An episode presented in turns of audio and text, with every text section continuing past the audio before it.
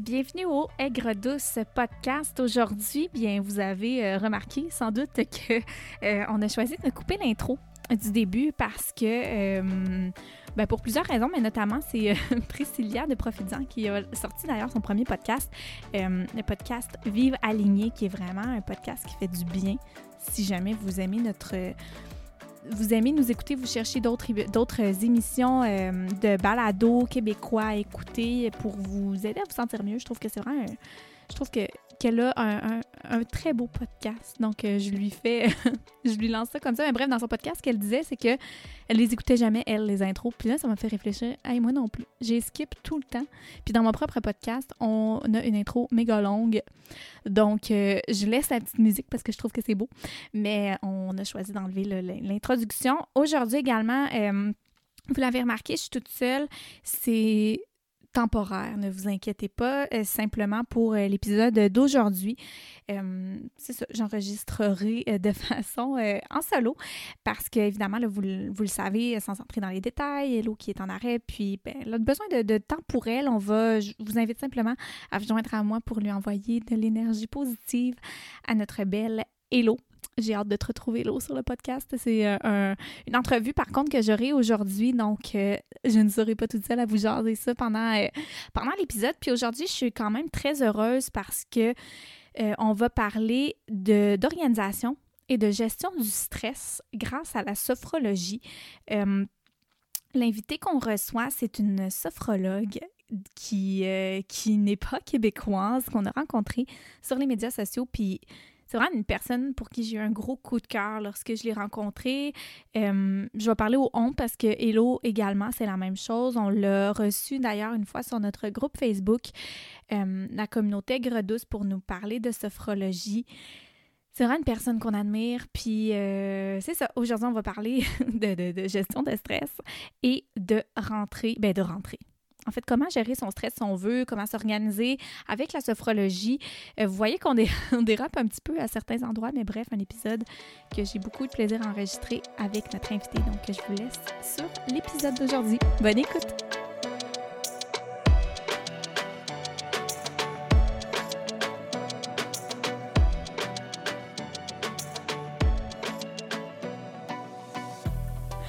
Donc aujourd'hui à l'épisode, je suis vraiment, vraiment contente parce que je m'entretiens avec une femme qu'on a découvert évidemment sur les réseaux sociaux parce qu'il y a quand même quelques heures d'avion qui nous séparent. Euh, je vous présente donc Fanny Wimmer. Est-ce que je le prononce comme il faut? Alors, euh, pas tout à fait. Ah, non, non, mais tu peux pas savoir en fait parce que euh, c'est d'origine autrichienne, c'est le nom de mon mari, c'est pas mon nom à la ah, base. Et en autrichien, du coup en allemand, ça se dit Wimmer. Mais tu vois, mon mari qui a vécu aux États-Unis une grande partie de sa vie le prononce enfin comme toi aussi de temps en temps. donc, avec un accent anglais. c'est ça. donc Fanny, qui est sophrologue, qui est coach aussi, Ikigai. Ikigai. Est-ce que je le prononce comme faut ça Là, tu le prononces très très ah, bien. Parfait.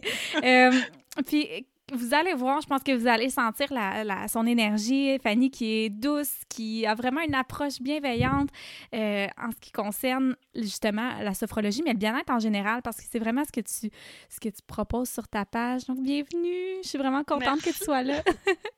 Merci beaucoup, merci de m'accueillir euh, dans ce podcast Aigre Douce que j'aime beaucoup et que j'ai eu la chance d'écouter euh, jusqu'à maintenant. Donc, euh, oh, merci beaucoup, c'est un honneur d'être là aujourd'hui avec toi. Ben, merci, puis on, est vraiment content. Je parle au on parce que je sais que Hello aussi est vraiment contente qu'on te reçoive sur le podcast parce que justement, on, veut aborder aujourd'hui euh, un sujet qui, va parler à plusieurs, surtout en cette comme fin d'été. Ben, fin d'été, il y en a qui vont dire Hey, wow, l'été pas fini. Moi, je recommence à travailler très bientôt. Donc, euh, je veux dire, la routine reprend graduellement pour plusieurs dans les prochaines semaines.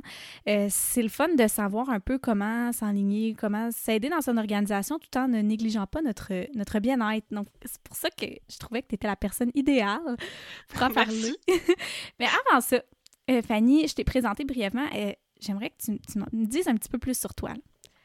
Et oui, qui je suis? Donc, moi, Mhm. donc Fanny, j'ai 35 ans, heu, je suis sophrologue certifiée, et coach Ikigai, comme tu l'as dit.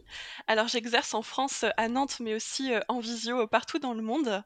Et aujourd'hui, dans mon travail, j'accompagne essentiellement des femmes, mais aussi des enfants et des adolescents en cabinet, sur diverses problématiques, et besoins. Donc tu peux avoir, la gestion des émotions, développer la confiance en soi, vivre avec la douleur physique, tout ce qui est préparation d'événements de vie, déménagement, mariage, Mhm. examen et cetera. Mais aussi à trouver un mieux-être dans dans son dans leur quotidien. Heu, voilà, comme, heu, voilà, vivre, heu, enfin moi je dis toujours, vivre, au quotidien sans attendre ni les vacances ni les week-ends. Donc Ouais, ça tombe à pic avec avec notre sujet du jour vraiment. et donc aujourd'hui, voilà, c'est ce que c'est ce que je fais, professionnellement et également, comme tu l'as dit, j'anime, une page Instagram, Oui.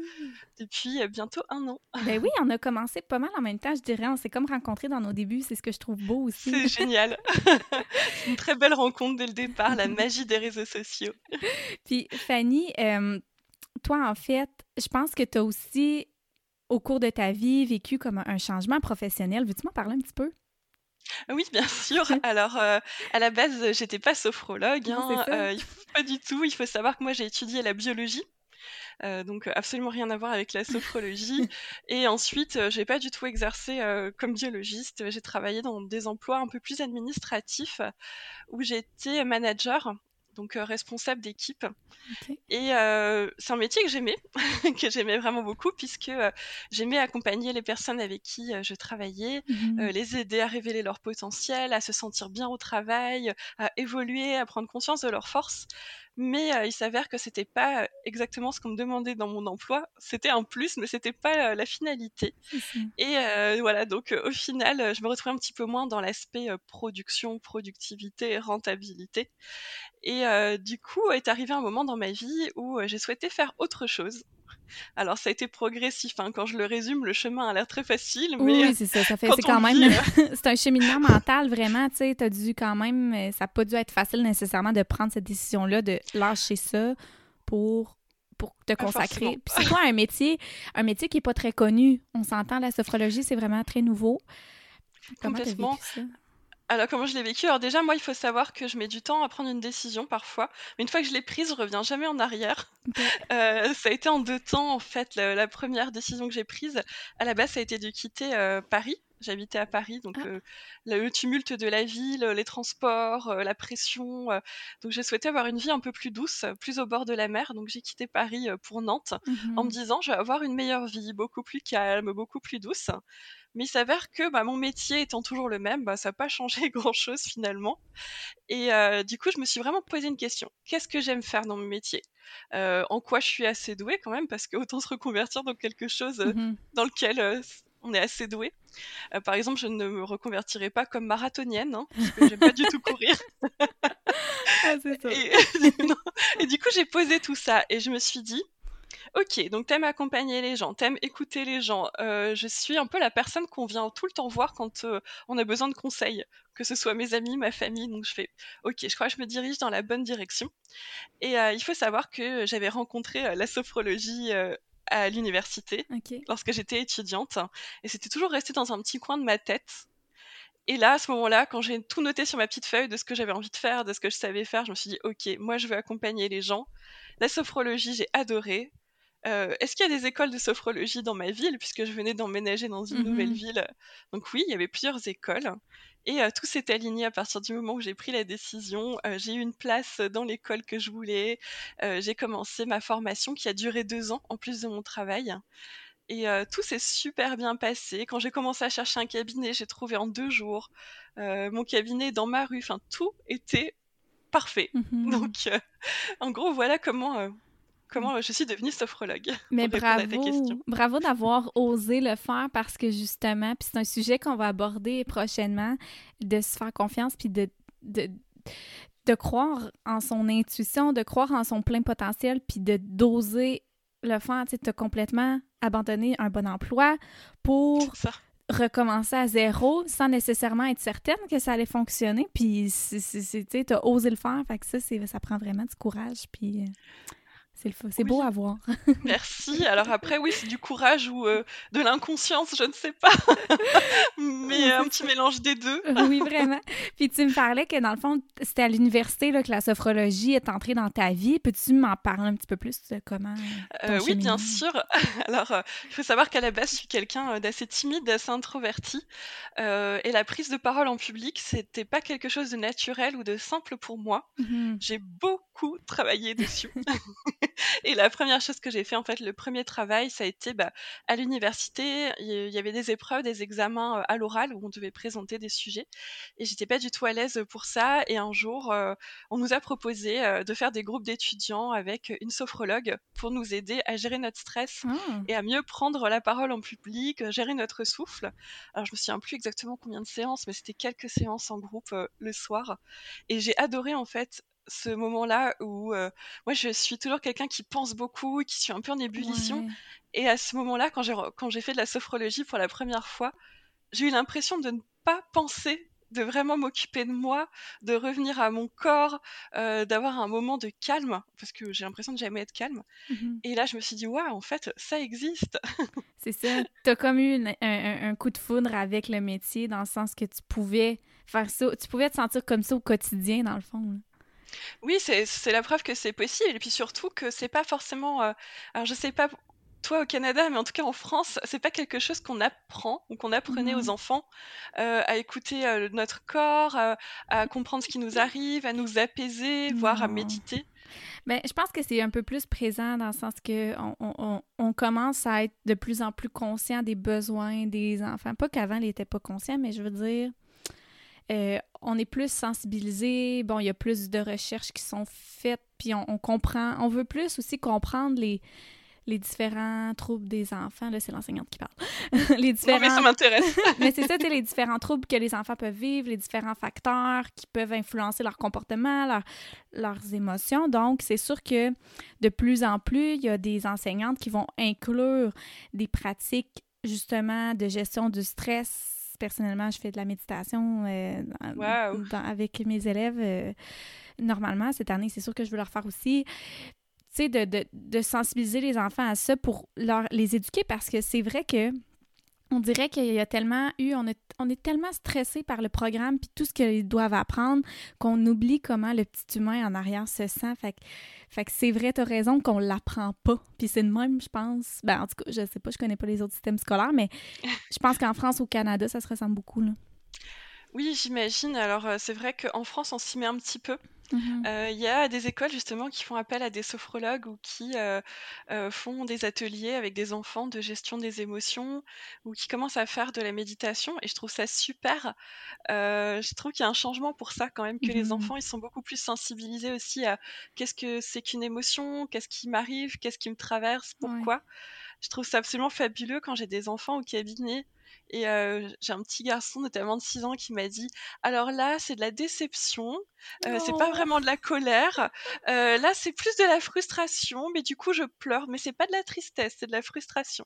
Et je trouve ça génial que des enfants si petits arrivent à mettre des mots euh, sur ce qu'ils ressentent. Et là, je me mmh. suis dit, waouh, c'est génial, ça veut dire que les choses changent. Oui, parce que je ne pas de plus pour la communication future des jeunes, parce que c'est vrai, c'est pas pour rien qu'on a de la, difficulté à, discuter de nos émotions, parce qu'on n'a pas appris, ben c'est quoi exactement que je ressentais? Aussitôt, on associe ça aux, pires, ben, aux pires émotions, aux émotions qui sont les plus désagréables, tu sais. Complètement. Fait que c'est beau de voir ça. C'est le fun que des parents aussi pensent à, recourir à tes services. Ah, bah, c'est génial aussi. Bah, en France, c'est assez euh, démocratisé, on va dire, la sophrologie pour les enfants. Et ça se fait de plus en plus en fait parce que justement ils en font un petit peu à l'école et que bah il y a beaucoup de choses notamment il y a un livre c'était calme et attentif comme une grenouille qui a beaucoup beaucoup marché en France et qui a mené à faire justement de la méditation aux enfants. Et ça a été un best-seller. Il y a beaucoup de parents en fait qui, qui l'ont acheté et qui l'ont utilisé avec leurs enfants. Et je pense que ça a contribué effectivement à ce changement d'éducation. Ah, mais c'est intéressant. C'est beau. Puis j'espère que ça va ouvrir une porte aussi euh, au Québec. oui. Puis, tu sais, on parle de sophrologie depuis tantôt, là, mais je pense qu'on pourrait démystifier un peu c'est quoi la sophrologie parce que, tu sais, personnellement, moi, ça m'a pris du temps à, à cerner c'était quoi, à comprendre vraiment ce que, ce que ah, mais complètement. C'est vrai, je, je, parle de sophrologie sans expliquer ce non, que c'est. mais c'est pas grave. euh, la sophrologie, bah, moi j'aime bien l'expliquer très simplement. Euh, c'est une méthode qui permet de trouver un équilibre. Alors un équilibre entre son corps, entre ses émotions, entre son mental, ses pensées, pour que chacun ait sa place et s'équilibre avec les autres. Dans le sens où quand on a beaucoup de pensées, en général, euh, on s'occupe pas trop de notre corps, ou quand on a très très mal, euh, en général, on s'occupe pas trop de nos émotions ou de nos pensées. Et l'idée, c'est de trouver un équilibre entre tout ça pour avoir un, un mieux-être dans sa vie quotidienne. Et pour cela, on utilise des outils très simples. On utilise la respiration, on utilise la visualisation, donc ce qui peut ressembler à la méditation, mmh et on utilise aussi le mouvement doux.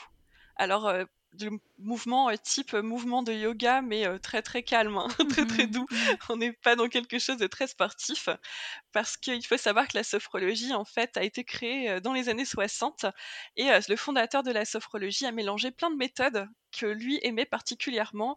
Il a voyagé dans le monde entier et il a choisi plein de petites choses euh, de psychologie positive, de méditation, d'hypnose, de relaxation, de bouddhisme. Il a pris euh, du yoga, des neurosciences. Il a tout mélangé, tac, tac, et il a fait la sophrologie. wow. Puis c'est un outil, en fait, qui sert justement à combattre euh, le stress et toutes les émotions désagréables également. Ah bah complètement parce que bah, l'avantage de la sophrologie, c'est que comme on travaille sur le corps, sur les pensées et sur les émotions, euh, c'est quasi infini en fait. On peut travailler euh, par exemple sur un corps qui serait douloureux, on aurait des tensions dans le corps, on pourrait travailler dessus, euh, sur des pensées un peu désagréables ou sur des émotions désagréables qui sont souvent quand même générées par le stress. Mmh et c'est pour ça que la sophrologie en fait a beaucoup d'applications on peut travailler sur beaucoup de choses avec. Oui, puis je, me questionne aussi, tu sais, tu dois recevoir des clients. Tu sais, où la limite entre ce client-là a besoin de, moi, Fanny la sophrologue, ou ce client-là a besoin d'une psychologue? Parce que reste que des fois, j'imagine que tu dois être confronté à des situations où tu te dis, cette situation-là, ce qu'il vit, le patient, c'est ça dépasse mes compétences. Est-ce que ça t'arrive, en fait? Tout le temps.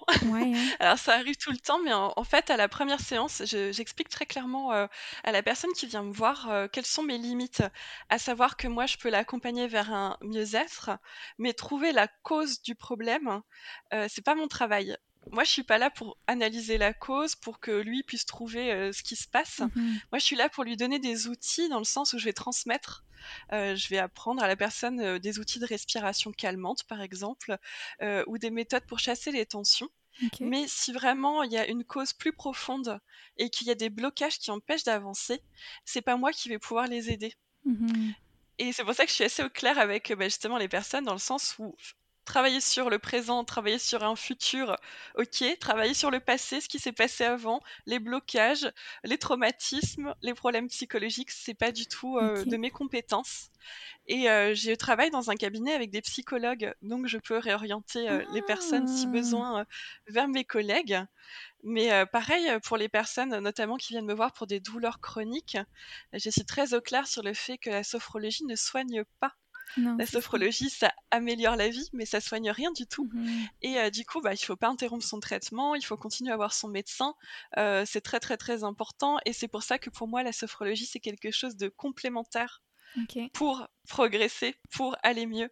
Mais ce sera jamais ce qui soigne en fait. Ok, ah mais c'est intéressant. C'est ça, je me, je me, questionnais, je me disais jusqu'où, jusqu'où peuvent pouvez-vous aller? Parce que, surtout dans le domaine du bien-être, parfois, il y, a des gens qui ne jurent que par telle méthode, que par telle méthode, puis là, ben, ça peut devenir ça dépend c'est quoi les, problèmes là, que les gens vivent, mais des fois, ça peut devenir Ah, ben moi, je fais juste, ça, puis c'est pas grave si je vais pas consulter. Alors que, comme tu dis, c'est complémentaire, c'est important. Mais c'est bien que tu le mentionnes aussi faut toujours le dire, je pense. Après, c'est de la responsabilité de la personne d'aller consulter ou pas, de donner suite ou pas.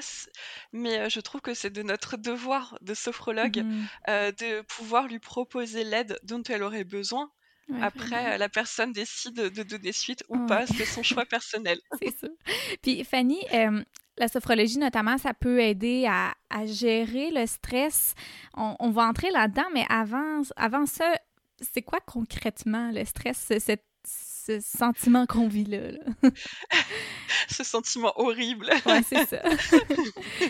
Bah, le stress, faut savoir que c'est normal en fait à la mmh. base. Euh, c'est une réponse de notre organisme.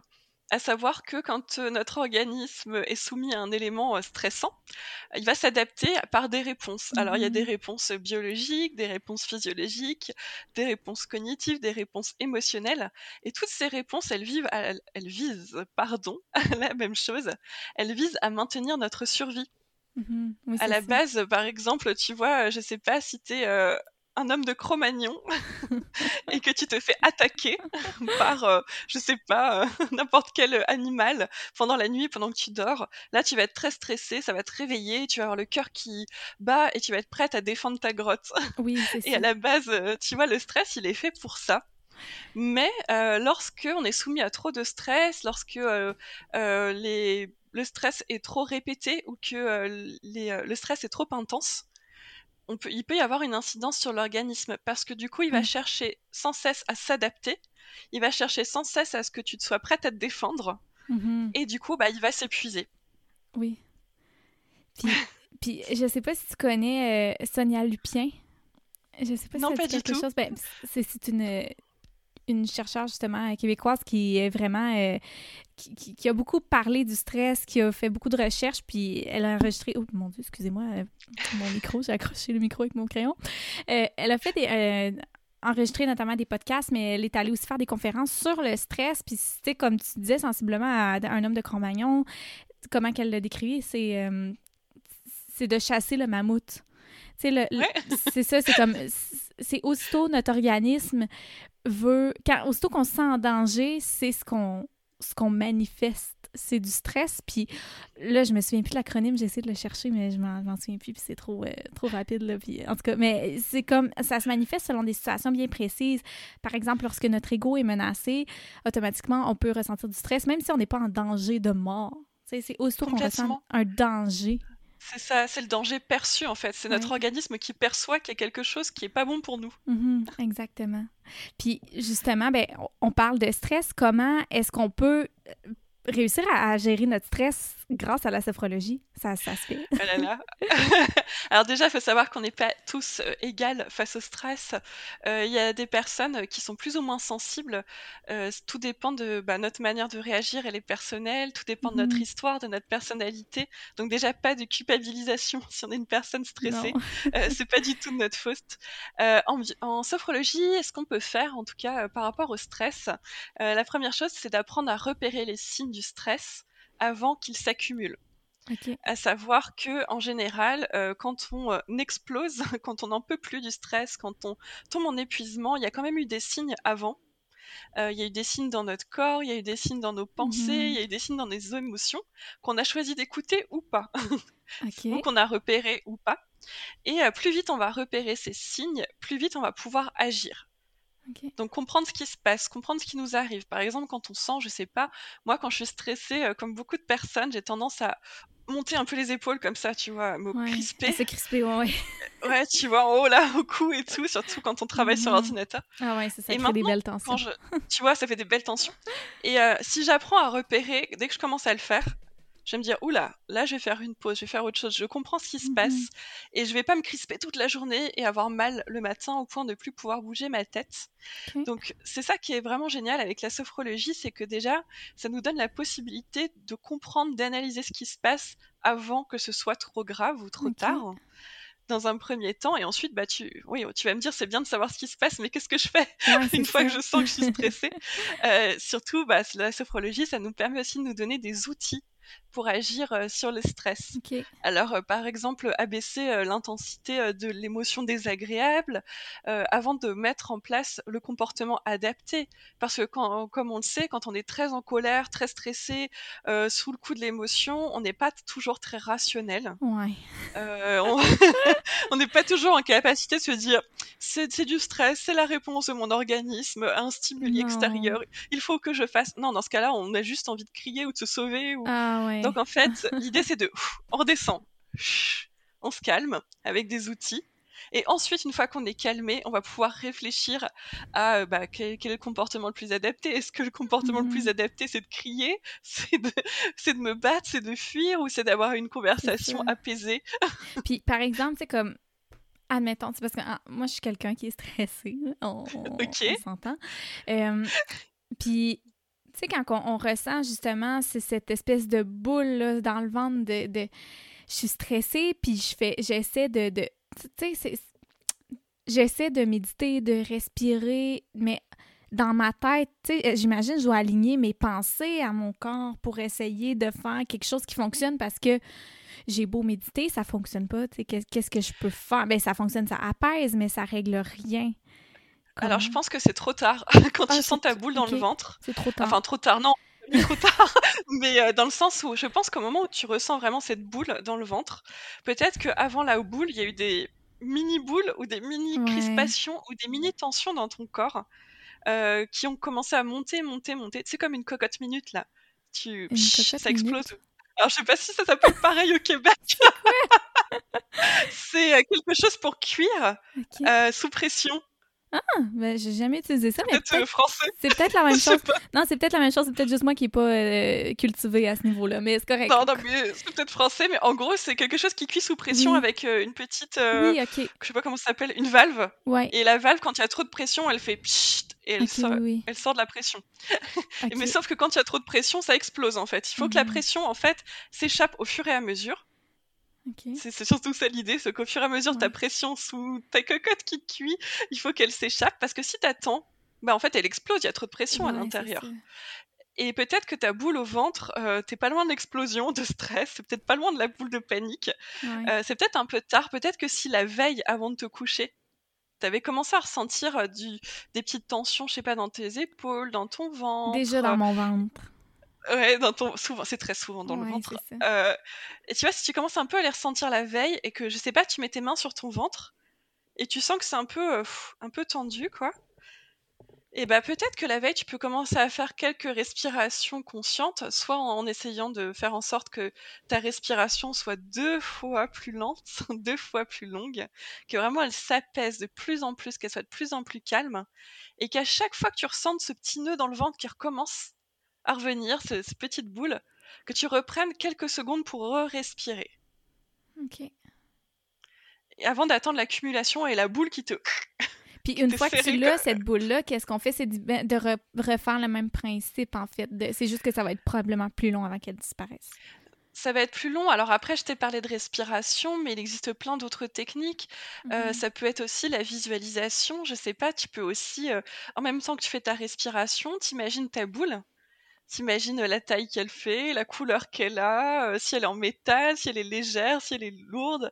Et puis tu peux l'imaginer, je sais pas, qui fond ou qui disparaît ou qui euh, je sais pas qui se transforme en flamme en poussière peu importe. Mais tu vois cette idée que ta boule bah en fait elle s'apaise elle se calme elle disparaît.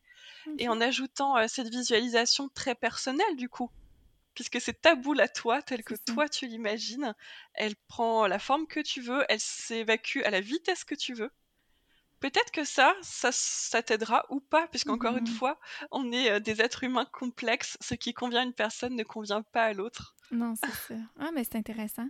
Puis, je sais qu'il y a aussi le mouvement là, dans, comme euh, façon de, procéder, de procéder, comme, comme, technique de sophrologie. Euh, comment le mouvement dans, les cas de stress peuvent nous aider? Alors, il y a beaucoup de, de, techniques qui utilisent le mouvement en effet souvent synchronisé avec la respiration. Euh, en sophrologie, on aime bien faire des tensions et relâchements. Alors ça, ça vient de la relaxation euh, de Jacobson, qui est une méthode de relaxation sur les tensions douces. Et euh, ça permet d'évacuer nos tensions corporelles aussi, et voire mental, puisque parfois on peut aussi euh, imaginer que notre mental nous provoque les tensions. En général, ça vient plutôt de là, à moins qu'on soit un très très grand sportif. et ça, tu vois, ça fait beaucoup de bien. Par exemple, si là tu t'étires comme ça, ah, tu vois, tu vas un peu, tu vois, tu vas mettre une petite tension. Tu te tires pas toute molle comme ça, tu. oui. Et tu vois, tu t'étires et tu relâches. Et après, en général, tu te sens mieux. C'est vrai. Et là, l'idée, ça va être de faire ça, mais de façon consciente. Ok. Parce que quand tu le fais pendant la journée, t'es pas en train de te dire je lève les bras, je contracte, j'écarte mes bras. Non, tu le fais de façon inconsciente. Tu vas le faire plein de fois dans la journée. Mmh. Mais euh, si tu le fais de façon vraiment consciente, en mettant l'attention que tu as envie de mettre sur le mouvement que tu as envie de mettre, et qu'en plus tu le synchronises avec la respiration, voire la visualisation, ça peut faire des trucs euh, carrément bien.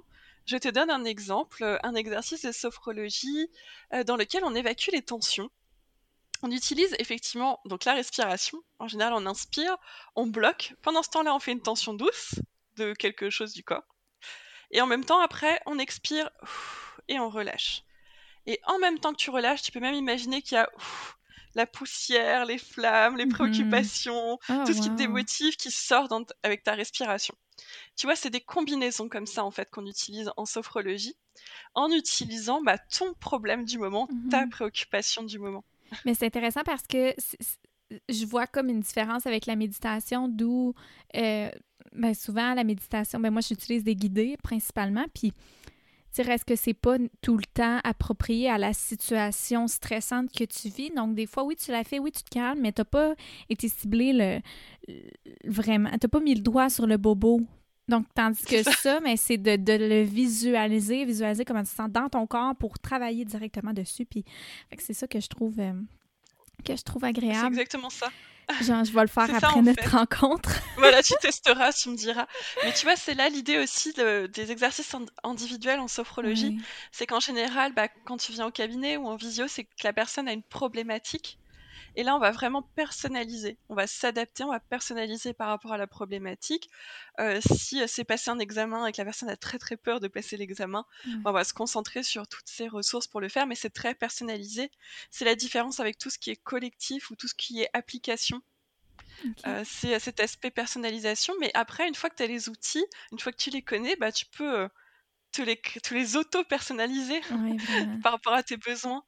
Vraiment, puis j'imagine aussi qu'une personne qui vient de consulter sur, ben, que ce soit sur une base régulière ou qui pratique la sophrologie sur une base régulière, ben, il doit avoir des effets bénéfiques à un moment ou un autre. Heureusement. Ouais, hein? oui. oui, effectivement, parce que bah, plus tu vas pratiquer, euh, mieux tu vas te connaître, parce que tu vas être à l'écoute bah, de tes besoins, mmh euh, de tes envies, tu vas repérer les signes du stress, donc les signes quand ça va pas, ça va te donner des indices quand même euh, sur tes valeurs, sur ce que tu as envie de faire. Par exemple, si moi je sais pas, ma valeur c'est la liberté et que quelqu'un m'empêche d'être libre, bah, ça va me créer des tensions dans le corps, ça va me mmh crisper. c'est pour ça que je donne cet exemple. Donc tu apprends vraiment à mieux te connaître, à savoir ce qui te convient et ce qui te convient pas. Et avec cette meilleure connaissance de toi, tu vas aussi avoir une meilleure confiance en toi et une meilleure estime de toi parce que déjà tu vas te sentir capable d'aller plus loin. Tu vas te sentir outillé. Si tu sais que bah, quand tu as du stress, ça fait partie de la vie que tu es tout à fait capable de le surmonter. Mmh Même si c'est désagréable, tu as cette force, tu as cette possibilité-là. Bah, du coup, tu vas te dire, bon, bah, je vais peut-être me lancer un défi euh, un peu plus grand puisque je sais que je suis capable euh, de surmonter euh, mon stress. Oui. C'est tellement important parce qu'on est, surtout, on est ben, en deux, je pense que tout le monde a toujours été confronté au stress, mais j'ai l'impression qu'il est plus présent parce que on est tellement à gauche puis à droite tout le temps, on oublie tellement de vivre, puis on est sur la go, on est... Ben, personnellement, quand que je, je le sens, le seul moment où je suis pas stressée, là, on dirait, c'est quand que je suis en totale nature, comme sans réseau, loin de tout. Sinon, on dirait, aussitôt je reviens, là, puis que je, je, je, vois tout ce que j'ai à faire. Je, je, ressens toutes les énergies autour. Je, c'est tellement, je trouve, on est confronté constamment à vivre du stress, puis il y en a pour qui c'est différent, là. Il y en a qui c'est vraiment... Euh, Alors, je comprends ce que tu veux dire parce qu'en fait, on est très sollicité. Oui, c'est ça. De toutes parts, euh, partout et tout le monde, et euh, ça finit par mettre une forme de pression. Vraiment? Juste ouvrir son Instagram, moi, il y a des, des jours où c'est, c'est trop pour moi. Genre, je suis comme... Mais je oui, mais c'est normal. C'est ça, je pense, parce que justement, on est tellement, comme tu le dis, on est sollicité. Moi, quand j'ouvre, puis je, réponds vraiment lentement aux gens, là, parce que puis c'est pas par méchanceté, c'est juste, je me protège. On dirait, des fois, j'ai juste pas l'énergie de répondre. Puis c'est même pas parce que c'est des gens qui, me dérangent. J'aime ça discuter, j'aime ça échanger. C'est vraiment. c'est trop. Comme les réseaux sociaux, aussitôt qu'on les ouvre, là, juste regarder mon ah, téléphone, c'est niaiseux, hein, Oui, mais, mais c'est toi qui as raison, parce que du coup, là, tu es à l'écoute de ton besoin. Parce que toi, ton besoin, c'est de pas répondre tout de suite, mmh c'est de répondre quand tu es en capacité de le faire, quand tu as envie de le faire, quand tu as envie de le faire de façon qualitative. Que tu pourrais le faire rapidement, euh, n'importe comment, et puis tu serais débarrassé.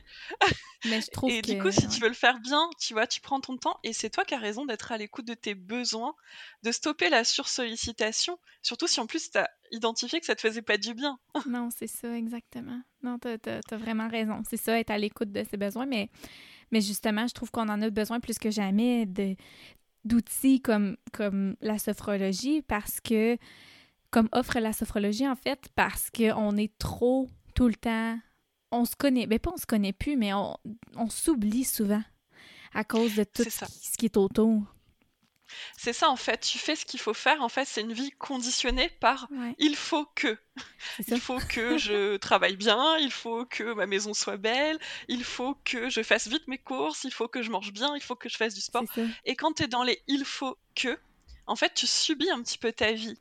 Euh, t'es pas en train de la vivre vraiment, en fait, tu fais tout ce qu'il faut faire sur la liste, mais euh, c'est pas, bah, c'est pas ça la vraie vie, c'est pas ça l'épanouissement.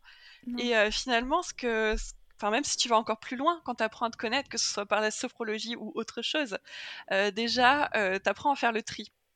Tu apprends à trier ce qui est vraiment important pour toi, ce qui est vraiment essentiel pour toi ou non, et à prioriser. Oui, c'est vrai. C'est vrai. Puis, puis, tu sais, Ouais, je, je, me dis. C'est te Non, mais c'est à cause que ça. Dans le sens, c'est bien de le faire pour soi, mais tu sais, dans un monde où est-ce qu'on est. Ben, tu sais, toi aussi, tu habites avec, euh, avec ton mari. Euh, ben là, ça, ça, devient une autre game de sophrologie, de, de, de, ben, de sophrologie, une autre game de, de, se dire, OK, pour moi, c'est ça mes besoins. Je dois aussi composer avec les besoins de quelqu'un d'autre. Puis là, je pense aussi, tu sais, les mamans, même chose, c'est tout le temps. C'est un outil qui nous sert dans toutes les situations, je trouve, que ce soit aussi dans le cadre d'un travail. Ah ben, complètement. Après, euh, voilà, la vie, on peut pas toujours faire ce qu'on veut, malheureusement. Non, Et euh, l'idée aussi, c'est de trouver des compromis acceptables. S'il y a des choses avec lesquelles on peut pas faire de compromis, euh, c'est pas possible, ça nous coûte trop. Euh, moi, aujourd'hui, tu me demandes de retourner travailler euh, 5 euh, jours par semaine de 8h à 18h en prenant le train pour aller travailler. Non, je peux pas le faire, c'est plus possible. c'est quelque chose que j'ai fait, que je ne peux plus faire. Et en fait, quand on connaît ses limites, quand on sait avec quoi on peut faire un compromis ou pas, c'est beaucoup plus facile de communiquer ses besoins euh, mmh. on n'est pas obligé d'attendre de plus en pouvoir pour communiquer parce que souvent, euh, ce qu'on nous apprend, surtout les femmes malheureusement, c'est à être bien gentille, à être bien obéissante, à être une bonne élève, à pas trop dire quand ça va pas. Et on attend que ça aille pas du tout pour dire non là j'en peux plus là j'ai besoin de calme j'ai besoin. Et si on apprend à communiquer notre besoin autrement, en expliquant, bah tu vois, tu prenais l'exemple de mon mari, très très bon exemple. Euh, moi, je suis pas quelqu'un, euh, je suis quelqu'un qui parfois a besoin de temps seul. Mmh j'ai besoin de temps euh, pour lire au calme ou dans le jardin et j'ai pas forcément besoin qu'on me parle. J'ai vraiment besoin de me recentrer. Et ça, c'est un besoin que j'ai communiqué à mon mari. Je lui ai dit, bah voilà, moi j'ai besoin de temps calme, seul, pour me ressourcer un peu. c'est pas du tout que j'ai pas envie de te voir. En fait, j'ai envie de voir personne. Je veux juste être avec moi. Et c'est pas personnel. Et du coup, il a tout à fait compris. Et à l'inverse, lui aussi, il a besoin de temps parfois pour faire autre chose, pour bricoler. Et on respecte ces temps-là parce qu'on a réussi à le communiquer. sans arriver au moment où on explose, on n'en peut plus, on dit pitié, laisse-moi seul. tu vois Ou tu lui dis, et ça c'est besoin. ça va, attends, je veux plus voir personne. Mais tu vois, si tu attends pas d'arriver à un moment de saturation, si tu arrives à communiquer tes besoins beaucoup plus tôt, euh, en général, ça se passe plutôt bien, vraiment. Euh... As-tu vu un impact dans ta vie, justement? comment toi, tu te sentais au quotidien? Ben moi, tu vois, je l'ai vécu, hein, cette vie euh, conditionnée avec les il faut que. Euh, je l'ai fait, hein, tu vois, moi j'ai coché tout. Sais, toutes les cases.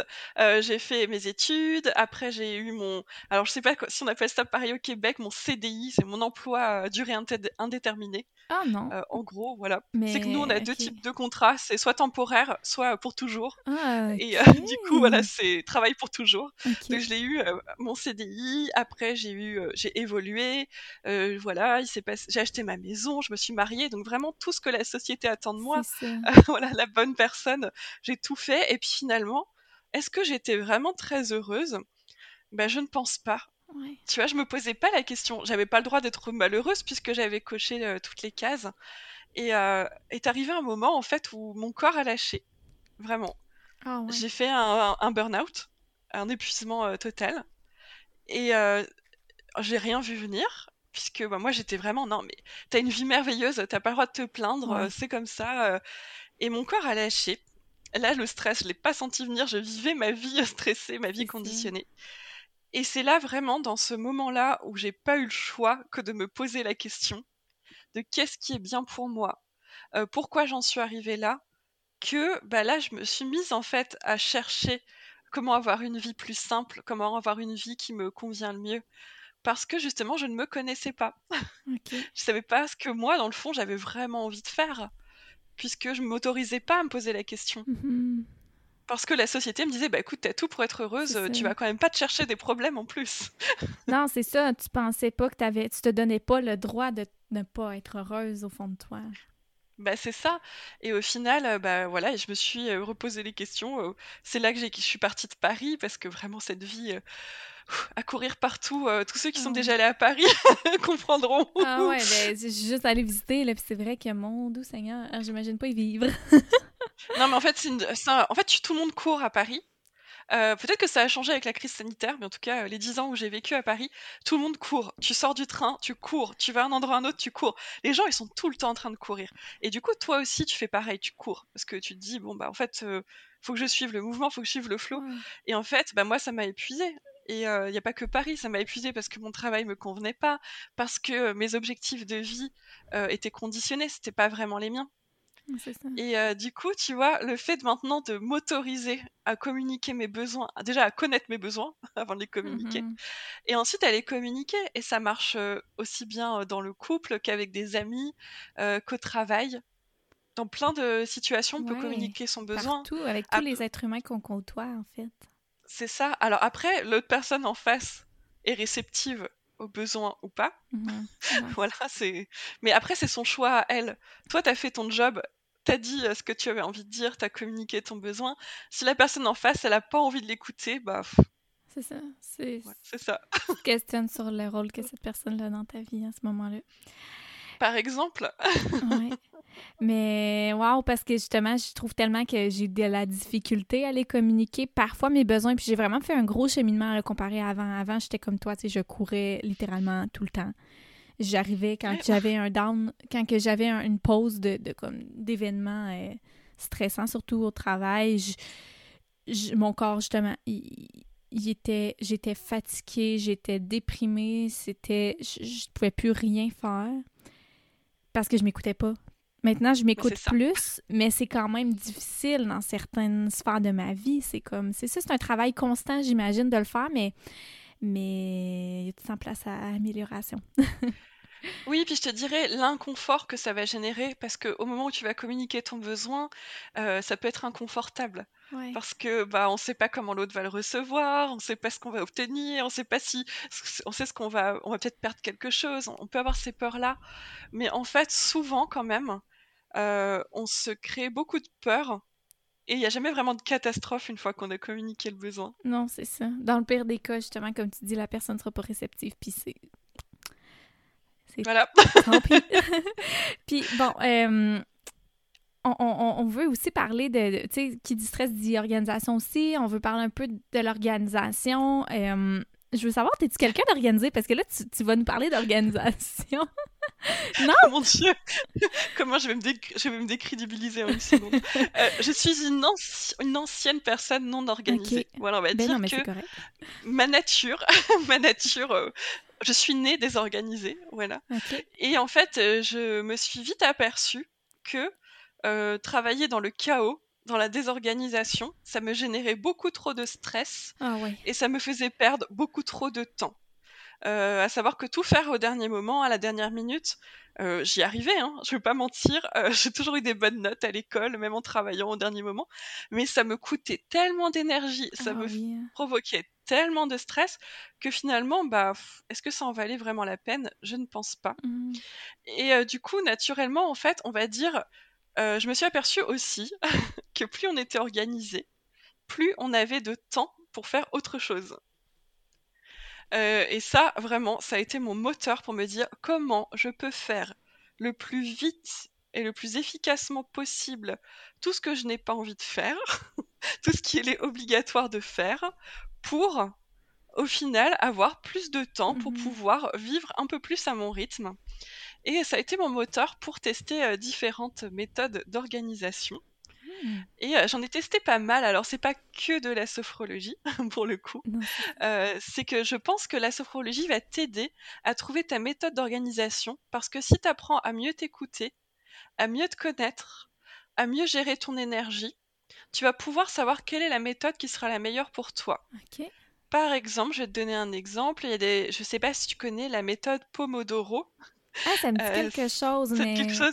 C'est le c'est un timer avec une tomate à la base, donc Pomodoro. Oui. Et euh, c'est des cycles de travail de 20 minutes.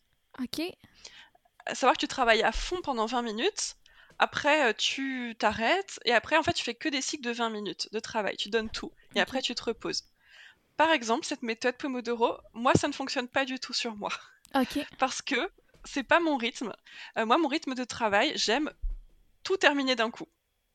Oh, OK. En fait, tu vois, de, de- je me mets dans une tâche et je me dis, j'aime qu'elle soit terminée avant de passer à la tâche suivante.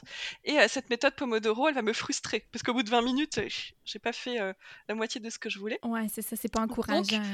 c'est pas encourageant pour moi, mais il y a des personnes avec qui ça fonctionne très très bien. Et c'est pour ça en fait que je trouve que la sophrologie donc te permet de connaître ton rythme. Parce que si tu es à l'écoute de ton corps et de tes sensations, tu peux t'organiser en respectant ton rythme et en respectant ta façon de faire. Euh, je vais te donner un exemple. Oh, ça, c'est une grande différence entre nous. Je ne suis pas du tout du matin. Ah, pour vrai? mais c'est correct, Je tu le sais. Je sais que toi, tu aimes te lever tôt et quand tu te lèves tôt, bah, tu as l'énergie de faire plein de choses, Oui. que tu fais plein plein de choses. Moi, le matin, c'est horrible. Ah, Quand je me lève, c'est comme si tu... Souvent, je me réveille, je comprends rien.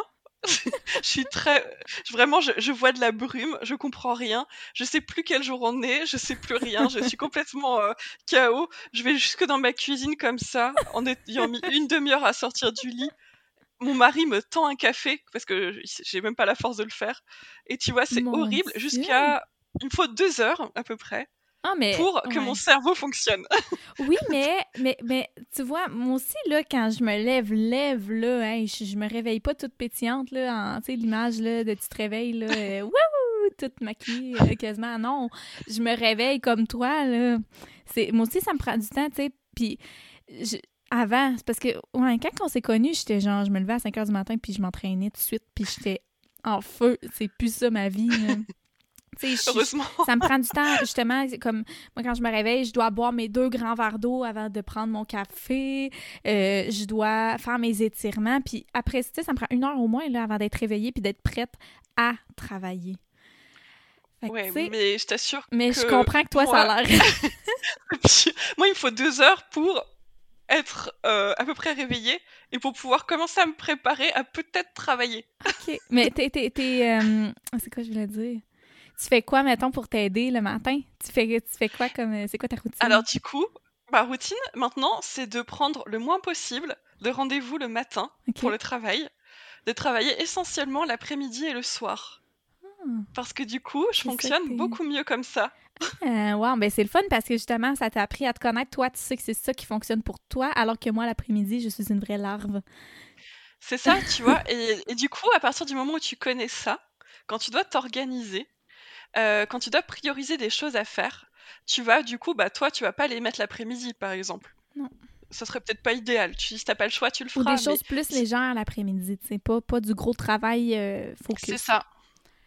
Exactement. Et moi, à l'inverse, je vais surtout pas le faire le matin. OK. Ah! Et c'est important du coup de connaître son rythme parce que du coup, bah, si tu le connais, euh, tu vas pas te mettre en danger. Par exemple, je peux tout à fait travailler le matin, j'en suis capable, hein, attention, mais ça va me prendre beaucoup plus de temps, euh, je vais pas être aussi concentrée, euh, je vais euh, peut-être m'y reprendre à 3-4 fois là où je le ferai qu'une seule fois. Donc ça, ça peut beaucoup aider et je dirais aussi que la sophrologie peut énormément aider aussi à avoir une meilleure qualité de, de concentration et d'attention. Ah, ok, comment parce que justement, il y a des exercices pour venir muscler ton attention, pour venir la ah. diriger beaucoup plus facilement. à savoir qu'il existe plusieurs types d'attention. Tu peux avoir une focale ouverte ou une focale plutôt resserrée. Et justement, il y a des moments où on est plus facilement distrait, tu vois. Et il y a des moments où on est plus, c'est plus facile de, venir vraiment se, se, focaliser sur quelque chose. Et en sophrologie, on peut s'entraîner. On peut s'entraîner à ne pas se disperser. Alors ça, c'est moi, tu vois. Par exemple, je sais pas si quelqu'un rentre dans la pièce, oh, je vais regarder, puis je fais, oh, il est habillé comme ça, et puis je sais plus du tout ce que je suis en train de ouais, faire. Ça. Là, en, sophrologie, j'apprends, non, je ferme, mon radar, il ne capte pas ce qui se passe là-bas, je ne le vois pas. Moi, mon travail, c'est ici, avec ce podcast. T'es capable. je ferai rien d'autre. Et en sophrologie, tu apprends à développer ça, en fait, avec la visualisation. Et on progresse très très vite. Et du coup, euh, quand on va travailler, quand on va faire une tâche un peu compliquée, bah, ça va nous nécessiter euh, de ne pas s'y reprendre à dix fois. C'est surtout ça. Ok. Ok. Puis, oui, excuse. Non, vas-y. Ah, Puis euh, surtout, j'étais en train de réfléchir à un truc. Surtout, je me dis ce qui est important aussi, parce que là, j'ai l'impression de parler surtout de performance, tu vois, de beaucoup, de, de, très très concentré, très très fort. Mais la sophrologie, ça va aussi t'apprendre à relâcher. Parce que je sais pas si tu as observé ça, mais quand tu te concentres beaucoup, beaucoup, beaucoup sur quelque chose, après, c'est hyper difficile de relâcher, de faire autre chose, de sortir de cette chose qui nous a absorbés. Oui, parce qu'on est euh, tellement dans notre tâche, dans notre... Puis, puis c'est dans un, un, espèce de, de, de, mood dans lequel on, on, pense à aussi toutes les autres choses. Voyons, mon micro, j'arrête pas d'accrocher. toutes les autres choses qu'on a à faire qui sont à part. Je sais pas si c'est comme ça pour toi, mais... Ah, mais complètement. je suis en train de faire quelque chose, puis là, je me dis, oh mon Dieu, mon Dieu, faudrait que je fasse ça, je voudrais que je fasse ça. Mais à un moment donné, il faut, c'est un travail personnel de OK, il faut que je lâche prise sur ce qui n'est pas prioritaire. Mais c'est ça. Alors après, il faut aussi apprendre à vraiment prioriser. Euh, dans le sens où quand on fait des listes, quand on fait des to-do listes, en général, elles sont énormes, avec un million de choses à faire, et on en rajoute, on en rajoute, on en rajoute. et ça, c'est extrêmement stressant. Euh, je pense que déjà, il faut prioriser. Alors après, avec le système de ton choix, euh, voilà, il y a des personnes qui ont des, journaux, hein, qui ont un journal magnifique avec des couleurs. Il y en a d'autres, c'est sur le téléphone. Il y en a d'autres, ça va être sur l'ordinateur. chacun a sa technique. Mais l'idée surtout, c'est de prioriser en premier ce qui doit absolument être fait aujourd'hui, quoi qu'il se passe. Ouais. Donc vraiment, tu priorises ça. T'en mets combien de priorités? Bah Justement, mais vraiment l'urgence absolue. Je vais te donner un exemple. Tu t'en mets une, mais et encore, moi aujourd'hui, euh, ma seule chose priorisée vraiment, alors je précise, je n'ai pas animé de séance de sophrologie, mais ma to-do list absolue aujourd'hui, c'était ce podcast avec toi. Oh, ça, ça doit être fait aujourd'hui. voilà, quoi qu'il se passe, on le fera aujourd'hui. C'était ça, ouais. C'était ça. Et ensuite, euh, sur ma to-do list, euh, j'ai préparé les ateliers pour la rentrée. Ça, c'est en bonus. Si j'arrive à le faire, c'est du bonus. Ok. Parce que et ainsi de suite. Tu réussis à comme à cerner parce que je voulais prendre mon, mon, journal, il est trop loin là, mais moi justement, il y a une section dans mon journal, c'est la même chose comme tu sais comme tu le conseilles, tu dis faut qu'il y ait une priorité, toi aujourd'hui c'était le podcast, mais après tu avais mis d'autres petites tâches. Mais on dirait que j'ai tellement de la difficulté à me dire, ben là, cette tâche-là est plus importante qu'une autre parce que tu vois, aujourd'hui, on a notre enregistrement de podcast, mais je dois aussi travailler pour. Euh, ben, j'ai un emploi à, temps. Euh, en fait, je dois travailler à distance. C'est autant important, à mon avis. Je veux dire, puis dans le sens, ce qui me tenterait bien plus de mettre comme priorité, c'est l'enregistrement de podcast parce que c'est bien plus amusant. Alors que je sais que ce qui est prioritaire pour le travail, c'est de faire le, mon travail à distance. Fait que j'ai tellement de la misère à cerner les priorités. Tu sais, on y va selon quoi? Selon le, fun? selon le fun qu'on a ou selon le, la tâche? Tu sais, comment qu'on fait pour connaître la priorité? Tu fais quoi? Alors, ça dépend. Tout, alors tout dépend en fait. Bah, pareil, moi je t'ai dit c'est le podcast numéro un, mais j'ai des tâches administratives à faire aussi. J'ai menti. Non, je l'ai pas précisé. C'est qu'en fait, il peut y avoir plusieurs choses qui doivent absolument être faites aujourd'hui. Euh, la première question, c'est est-ce que ça va rentrer dans ta journée ou pas? Ok. Est-ce que ça rentre dans tes 8 heures, on va dire, de, journée que tu veux consacrer, euh, ou 10 heures, ou 5 heures, ou 4 heures, peu importe. Est-ce que ça rentre dans ton temps disponible? Oui. Ça, si ça rentre, tu peux garder les deux. Ok. Tu vois, dans l'absolu. Mais je le mets. Mais imagine. Excuse, vas-y. non, mais... non vas-y, je t'en prie. Non, mais c'est ça, mais c'est que si jamais, oui, ça rentre les deux, mais moi, ma pri... je sais que ma priorité, qu'il faudrait que j'aille comme priorité, c'est de faire mon travail. Il faut vraiment pas que je le néglige. Mais ma priorité qui est vraiment plus cool, puis qui est aussi à ne pas négliger parce qu'on a fait un rendez-vous ensemble, puis que c'est important pour le podcast, il est aussi à pas négliger. Comprends-tu comme mon. Euh, oui, je comprends tout à fait parce qu'en fait, là, il y a deux choses derrière. Là, du coup, tu as un dilemme. Oui, c'est ça. tu as un dilemme entre ton travail et en même temps quelque chose qui est très important pour toi. Et là, la difficulté, effectivement, c'est de faire un choix, un choix entre les deux. Imagine, tu n'aurais pas la possibilité de tout faire dans ta journée. Mm-hmm. Là, est-ce laquelle des si tu renonces à une des deux choses, puisque tu vas pas avoir le choix, tu vas devoir renoncer. Laquelle a le plus de conséquences? Si on n'enregistre pas, parce qu'après ça, il n'y aura pas d'épisode la semaine. En fait, vous écouteriez pas d'épisode présentement. voilà. c'est ça. Donc c'est ça en fait qu'il faut vraiment que tu dises laquelle a le plus de conséquences et surtout est-ce qu'elles sont graves ou pas? Parce que imagine si tu fais pas ton travail et que tu te fais euh, virer, ça peut être une conséquence assez grave quand même alors que peut-être le podcast, on aurait pu l'enregistrer demain. ouais, peut-être. Mais en fait, c'est ça. Mais j'avoue, c'est vrai. Parce que dans le fond, le travail, mon travail, c'est que je gère mes propres heures.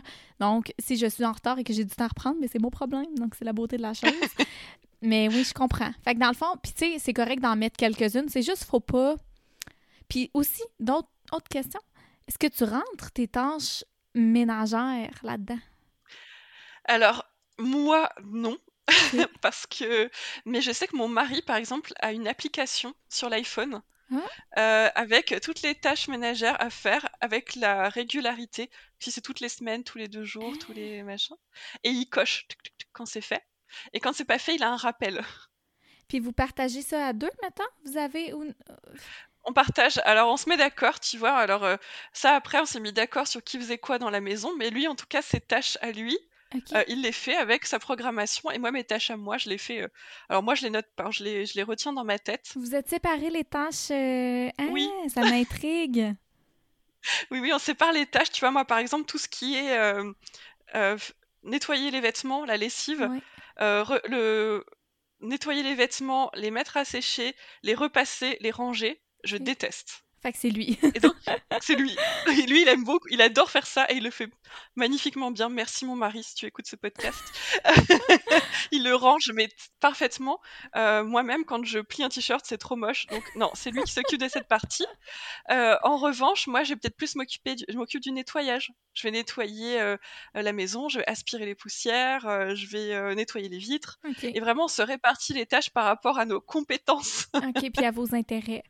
Ah, mais c'est cool. C'était un petit aparté, là. Ça, ça, oui, petit aparté, organisation ménage. mais c'est vrai, c'est aussi important, c'est vrai que ça fait partie de l'organisation parce que, je sais pas toi, mais moi, si je vis dans un environnement qui est à l'envers, tu sais, comme il y a tellement de tâches que je sais que je voulais faire, comme qui sont pas prioritaires, mais depuis qu'on est déménagé, justement, mon bureau, c'est encore le bordel, puis je, je, le fais jamais parce que là, la priorité, c'est les tâches comme dans lesquelles on, tu sais, le minimum.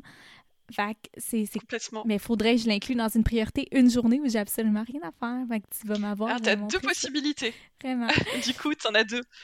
Il y a des solutions qui existent. T'as deux possibilités. Soit tu sais que tu auras une journée pour le faire et tu le mets dans ton emploi, dans ton planning. Cette journée, c'est le rangement. Soit tu vas découper ton rangement de ton bureau en petites tâches. Par exemple, tu dis, je sais pas comment est ton bureau, mais aujourd'hui, euh, je range les livres. Aujourd'hui, je range, euh, je sais pas, les stylos. Aujourd'hui, je range les carnets. Aujourd'hui, en fait, tu vas le découper en plein de petites tâches, ce qui fait qu'à la fin de la semaine, bah, tu auras beaucoup avancé en fait. Ouais, et puis sans nécessairement t'écœurer à le faire, c'est ça qui se passe. Là. Bah, c'est ça. Après, il y a deux écoles. Il y a les gens qui aiment tout faire d'un coup et une fois que c'est fait, euh, waouh. Et il y a les gens qui, aiment bien faire petit à petit, ou les deux, hein, tu peux tout à fait euh, faire les deux. Mais le fait de découper les grosses tâches en plein de petites tâches, bah, tu as quand même l'impression d'avancer. C'est vraiment une bonne idée. Je vais le mettre en pratique. Puis, tu prends une photo. Puis, as-tu d'autres conseils, Fanny, euh, pour, pour nous aider avec la meilleure organisation, que ce soit les gens qui recommencent à travailler ou les, les jeunes aussi qui, qui, vont retourner, les jeunes, les gens qui vont retourner aux études? les jeunes ou moins jeunes. oui, c'est ça, parce que tout, tout, tout, à tout âge, on peut retourner aux études. C'est ça. Euh, moi, je dirais la première chose à faire, vraiment, c'est de lister. Parce que si c'est dans ta tête, euh, en fait, tu vas tout le temps te dire, tu vas te dire, faut que je fasse ci, faut que je fasse ça, faut que je fasse ci, faut que je fasse ça. Et en fait, tu vas être super fatigué à devoir tout le temps te rappeler de tout ce que tu as à faire, que tu n'as pas encore fait. Et en plus, tu vas avoir tout le temps dans ta tête ce que tu n'as pas encore fait, donc c'est pas très positif non plus. Et euh, quand la tâche est faite, ce qui est génial, c'est que tu peux barrer. Comme ça, tu vois quand même le produit de ton effort. Ah oui, ça c'est tellement satisfaisant.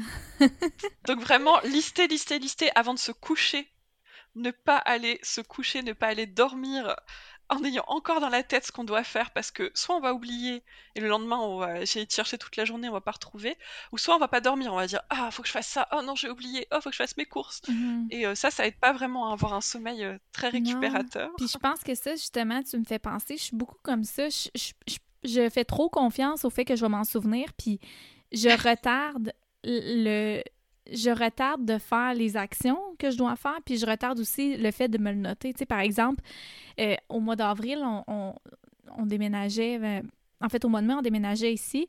Puis j'avais pris rendez-vous pour euh, changer mes pneus d'hiver, parce qu'ici, on a deux types de pneus. en avril, dans un garage à Québec. Puis on est parti entre-temps, puis j'avais pensé en partant, il va falloir que je les appelle pour, leur, pour annuler mon rendez-vous parce que je pourrais pas me présenter. Puis je, ne l'ai pas écrit, j'ai oublié. Ben, la journée du rendez-vous, la madame m'a appelé pour me dire Oui, Émilie, euh, juste pour te rappeler ton rendez-vous, est-ce que tu vas te présenter? Puis j'ai totalement oublié. Fait que, tu sais, ça, c'était une leçon, mais tu me fais penser, c'est vrai que je, je sais pas si je suis la seule, il y en a qui sont pas capables de faire ça, mais moi, c'est vraiment un gros, gros défaut que j'ai, je trouve, de retarder puis d'oublier d'écrire. Fait que j'oublie, fait que ça fait que je suis moins, je me trouve moins fiable. C'est sûr que les choses ah, super importantes, je vais, tu sais, il y a des choses que j'oublierai pas puis je suis quand même fiable, mais dans ma vie personnelle, il y a des affaires que je néglige puis ça, j'en suis pas fière. Fait que ça va m'aider de, ça, ce que tu me dis, ça va vraiment m'aider. Note. Note, et puis surtout, moi, je te dirais, tu as deux choix, en fait. Je te donne pas ton exemple de changer les pneus soit tu le notes et tu dis bah je le mets sur ma liste et il faut que je le fasse avant telle date avec une échéance. Soit tu te dis tout ce qui prend moins de 5 minutes, je le fais tout de suite. Ah. Et moi, ça, ça m'aide beaucoup. Tout ce, que, tout ce qui prend moins de 5 minutes, euh, prendre rendez-vous chez le dentiste, appeler euh, les impôts, enfin les trucs qu'on n'a pas trop envie de faire et qu'on a tendance à mettre à plus tard et puis à pas trop noter parce qu'on n'a pas trop envie de le faire. Ben oui, c'est vraiment cool. Je prends des J'ai deux choix.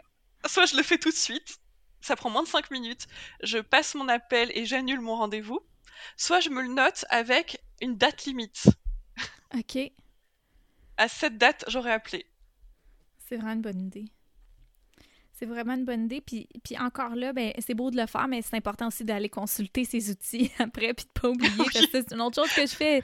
J'ai plein de bonnes intentions au début du mois. J'écris toutes mes affaires. Puis là, à un moment donné, je regarde plus ma liste.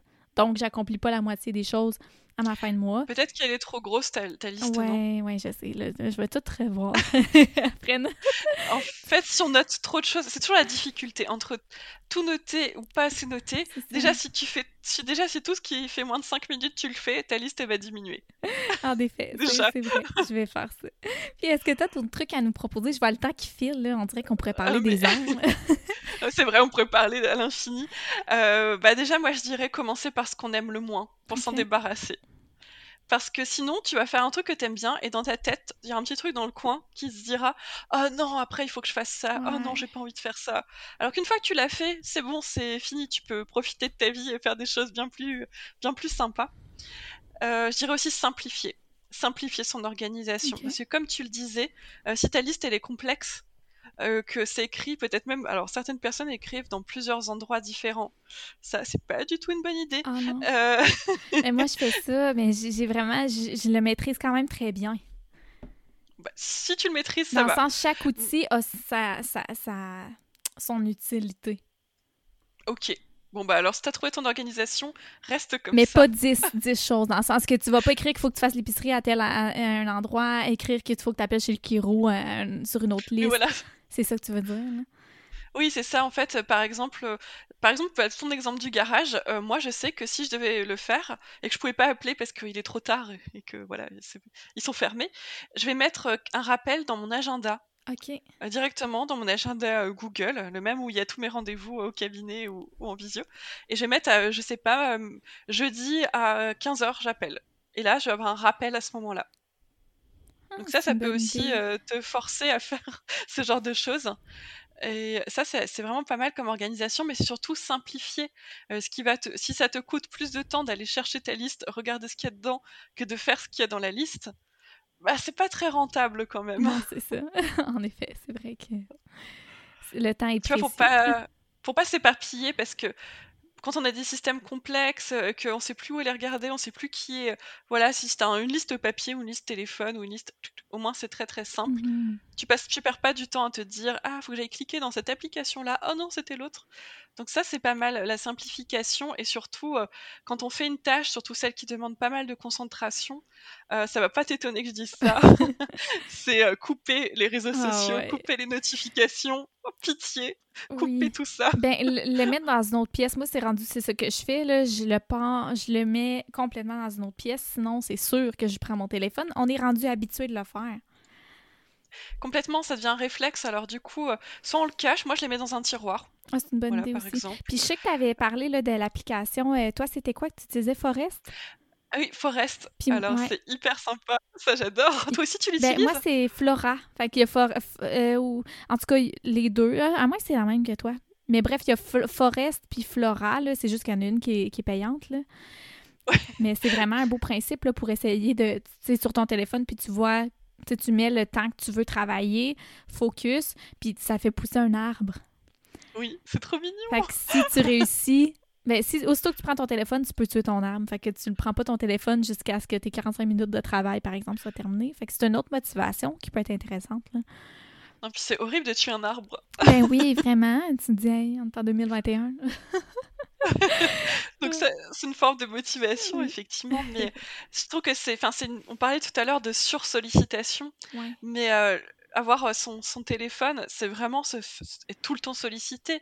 moi, je vois, enfin voilà, on, s'écrit avec ma famille. En même temps, je vais avoir une notification Facebook, une notification Instagram. Mmh je vais avoir un mail. Si je fais, enfin, je pourrais faire ça toute la journée. en oui, ouais, vraiment, parce qu'on a tout le temps des notifications.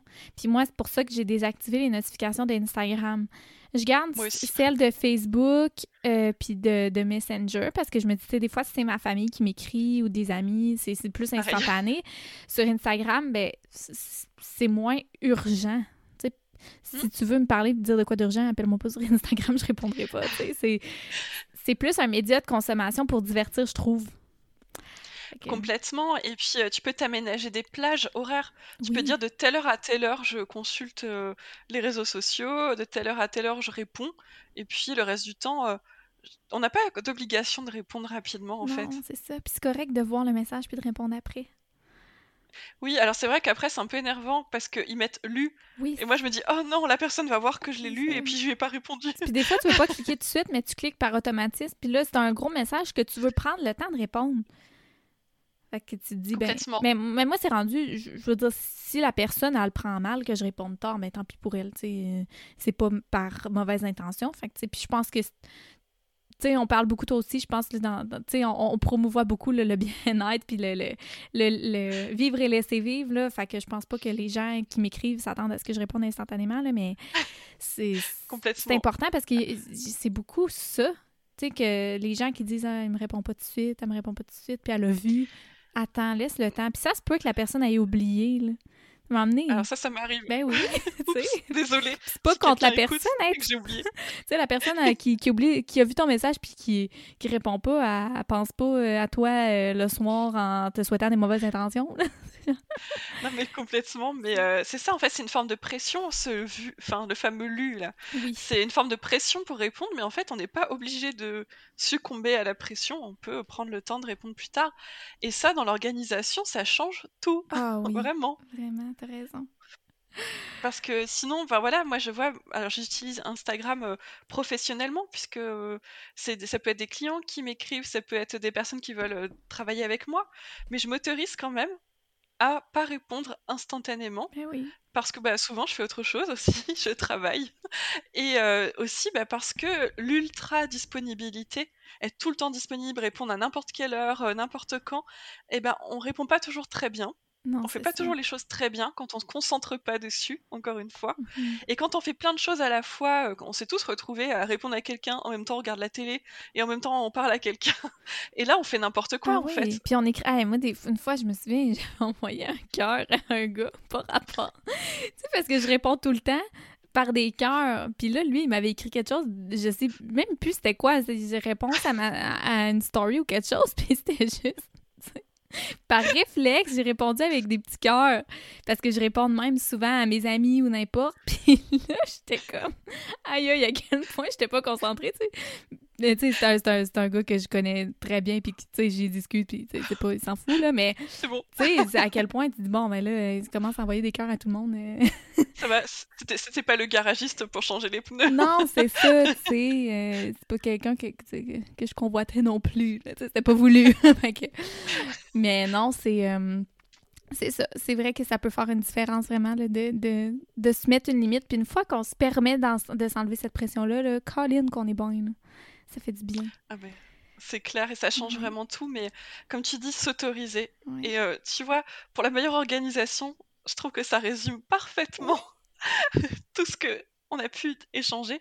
S'autoriser en fait à respecter son rythme et à faire les choses quand on est euh, la meilleure pour le faire et quand c'est le meilleur moment pour nous. Oui, vraiment.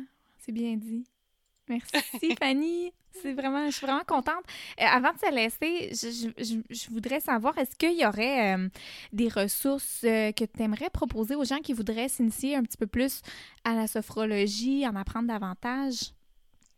Bien sûr, alors il existe plusieurs euh, types de ressources. Euh, pour les personnes qui aiment les livres, qui aiment les livres papier, euh, il y a un livre que j'aime beaucoup. Alors c'est la collection pour les nuls. Donc c'est la sophrologie pour les nuls OK. euh, de euh, Cindy Chappell. Euh, c'est un livre que bah, je lisais moi-même quand j'étais en formation de sophrologie et que j'aime bien lire encore, que je trouve accessible et très, très bien organisé. Et donc, il donne beaucoup euh, d'éléments sur euh, la sophrologie, voire même apprendre des techniques si vous voulez aller vraiment euh, très très loin. Pour l'aspect un peu plus ludique, alors il existe beaucoup de pages Instagram ou de chaînes YouTube de euh, sophrologie hein, en tapant tout simplement euh, sophrologie ou sophrologue. Après, à chaque personne de trouver le ou la sophrologue qui lui parle un peu plus, dont l'univers euh, Ouais. va l'attirer plus ou moins, parce qu'il y en a vraiment Ah oui, il y beaucoup. en a beaucoup. Et tu as aussi les applications mobiles euh, de méditation, euh, comme Petit Bambou par exemple, Ah oui. qui proposent une initiation à la sophrologie. D'ailleurs, je crois que tu l'avais euh, Oui, testé. je l'ai commencé, oui, oui. Puis euh, il y, a- il y a aussi des fois le sophrologie et sommeil euh, que j'aime beaucoup faire parce que ça permet vraiment de contracter ton corps, relâcher avant de se coucher. Je trouve ça vraiment un bel, un bel exercice. Là. Mais oui, petit bambou, merci. C'est vrai que. Ouais, c'est vraiment sympa. Enfin, moi, j'aime beaucoup euh, Petit Bambou en règle générale. Euh, il y a des médi- méditations géniales, dont celle de Christophe André, euh, dont je suis très fan. Et aussi, bah, je trouve que c'est une bonne initiation à la sophrologie, à voir si c'est une approche qui nous convient ou qui ne nous convient pas. Oui, vraiment, t'as raison. Puis Fanny, où est-ce qu'on peut te retrouver? Parce que je vous conseille fortement d'aller la suivre sur sa page aussi. Je pense que tu vas peut-être faire un petit défi euh, bientôt euh, en lien avec notre sujet. Et oui, euh, c'est vrai, j'ai prévu un défi organisation pour la rentrée. Euh, du coup, euh, voilà, ça va reprendre pas mal de choses qu'on a évoquées aujourd'hui, mais c'est plutôt chouette. Euh, du coup, bah, on peut me retrouver bah, sur Instagram. Donc, ma page, c'est fanny.sophro, tout simplement. Ou euh, sur mon site internet. Alors euh, là, c'est un peu plus compliqué, mais bon, ça, ça va, c'est mes initiales, c'est fwsophro.com, tout simplement, où j'ai mis quelques ressources sur euh, la sophrologie et mon approche. C'est important de mentionner aussi que, tu sais, les gens qui- pour qui peut-être ça parlé aujourd'hui, qui souhaitent faire des consultations avec toi, mais c'est possible de le faire parce que tu tu offres que ce soit au Québec ou euh, en, France, mais tu offres en visioconférence aussi, donc... Euh. Exactement, et aujourd'hui, la majorité euh, des personnes que j'accompagne, c'est par visio. Euh, par Zoom. Alors ça se passe très très bien, hein, même si on est loin. Et euh, ne pas hésiter à m'écrire euh, si les horaires ne conviennent pas, puisque c'est des horaires français à la base. Oui, c'est ça. Mais comme je l'ai dit, moi je suis pas trop du matin, donc ça tombe bien. Oui, c'est ça, parce que c'est nous qu'on doit se lever tôt. voilà. Mais du coup, voilà, même le week-end, voilà, s'il n'y a aucun créneau qui corresponde et que vous pensez que je peux, peux vous aider, n'hésitez mmh. pas à m'écrire par mail ou par Instagram. Puis je rappelle aussi que tout, euh, les informations qu'on va avoir mentionnées, les, les, ressources, le site web et tout, mais vous allez retrouver ça dans la description du podcast. Donc Fanny, merci beaucoup d'avoir accepté l'invitation. J'aurais, j'aurais parlé avec toi encore longtemps, mais là, on doit... On doit arrêter ça merci, merci beaucoup à toi euh, de, de m'avoir invité euh, pour cette conversation super intéressante. Euh, je parle beaucoup. C'est correct. C'est ça un podcast. Écoute, c'est ça, c'est l'intérêt du podcast. Puis je vous rappelle aussi que si vous voulez, euh, si vous avez apprécié, vous pouvez euh, nous encourager, que ce soit en partageant, en, en aimant, donnant une note. Je sais que c'est sur euh, Apple Podcast que vous pouvez le faire. Vous pouvez en parler autour de vous également. Puis exactement, je vous souhaite une belle continuité parce qu'on ne sait jamais quand vous l'écoutez. Puis merci beaucoup d'avoir passé du temps avec nous aujourd'hui. Merci Fanny. Merci.